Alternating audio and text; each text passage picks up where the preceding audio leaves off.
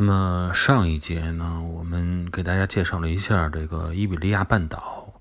大概的地理地貌啊，和它这种山脉的构成。那么我们接着来说，这迦太基人进入伊比利亚半岛是一个什么样的状态啊？迦太基人啊，很明显，他不是第一批进入伊比利亚半岛的族群。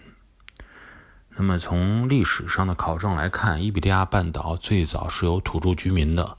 这块的土著居民呢，名字就给它命名为伊比利亚人，跟意大利半岛的伊特鲁比亚人一样。这个这个伊比利亚人的来源、种族啊，以及语言构成，都是一个谜，没法再去解开了啊。嗯，能够确定的就是。最早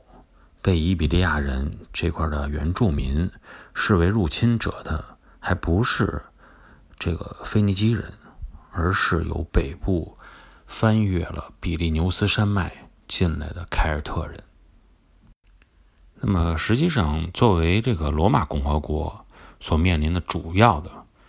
北方蛮族啊，这个凯尔特人，他进入伊比利亚半岛的时间。甚至于要早于它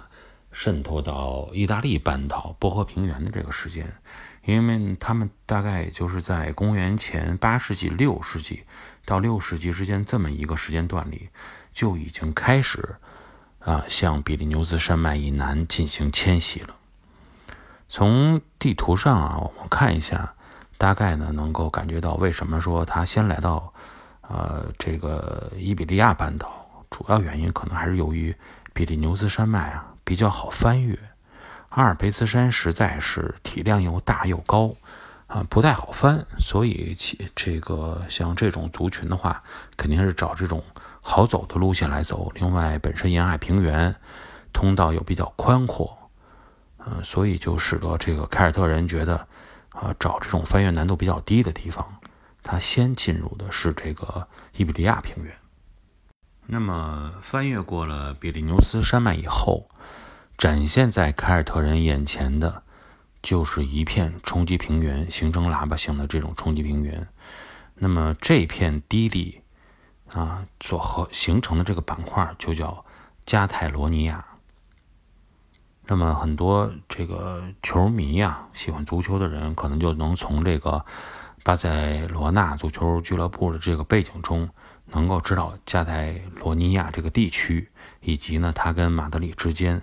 啊，包括也就是说，可以说是西班牙之间的这些恩恩怨怨啊，我们后边如果有机会的话，啊，再去介绍。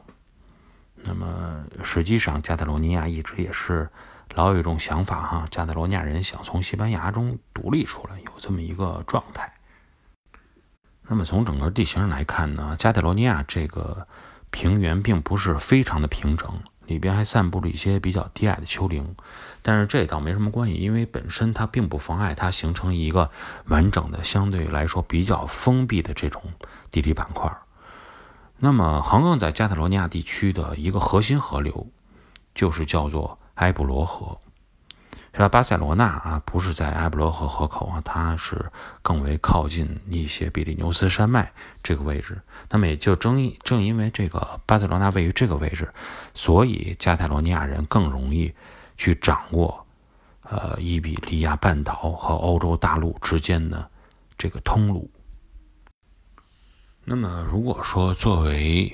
入侵者来说，他说进入伊比利亚半岛。是从北边来的啊，翻过山脉，那么加泰罗尼亚地区就是这些入侵者所要驻足的第一站。那么在这里扎稳脚跟以后，他们在放眼望去就有两个选择：一个继续前进的选择，就是沿着这个半岛的东部沿海地区继续往南走啊；另外一条路呢，就是向西进入。梅塞塔高原，就凯尔特人来说啊，在这儿驻足以后，他们因为也不可能有这个呃先见之明嘛，所以对于他们来说，这两个方向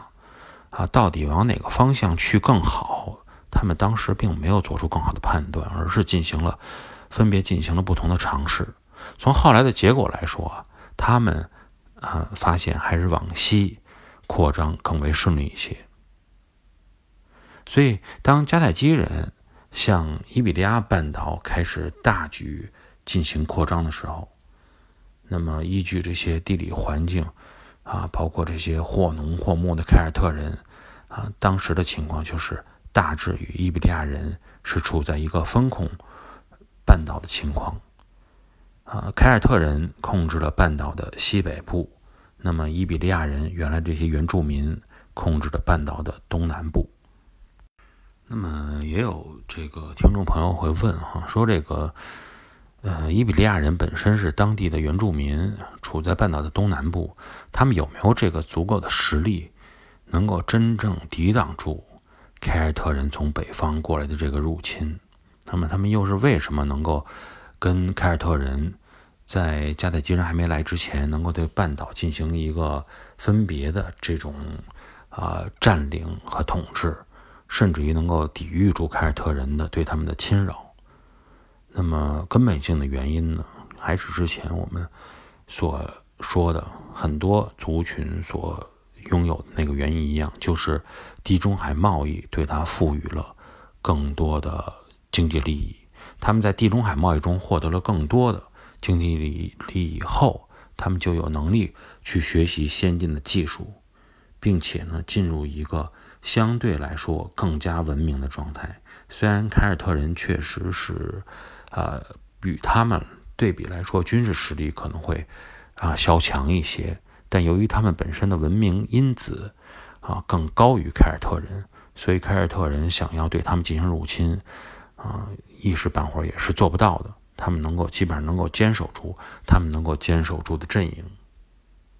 那么实际上，他们这个状态呢，就类似于说，凯尔特人不是在意大利半岛也是占据了波河平原嘛，然后也是发现南下有很多困难，就是因为在南边已经参与到地中海贸易中的这些伊特鲁里亚呀、拉丁姆地区啊。它的文化这个文明等级要更高一些，而且经济实力比较强大，它不太好进行入侵，就更别说再往南啊，大希腊地区就根本不可能，别去想了。所以，当这个加泰基人决定向北对这个伊比利亚半岛进行扩张的时候，那么伊比利亚人就面临着一个我究竟能不能阻挡住加泰基人的这种入侵的情况。那么应该说，客观来说，伊比利亚人能够阻挡住凯尔特人，是因为他本身的文明因子比较高的话，那么他对于加泰基人来说，他的这种经济优势也好，文明程度也好，啊，都不再存在了。那到底这个加泰基人在伊比利亚半岛上究竟能够扩张到哪一步？后边他们又会遇到什么样的阻碍？啊，那么我们在下一节中跟大家继续来分享。今天呢，就先跟各位聊到这里。如果有兴趣的朋友呢，可以加这个微信公众号“地缘咖啡”，啊，在里边看我们分享的一些啊旅游方面的帖子、历史方面的帖子以及相关的图片和视频。好，今天就聊到这里，我们下期节目再见。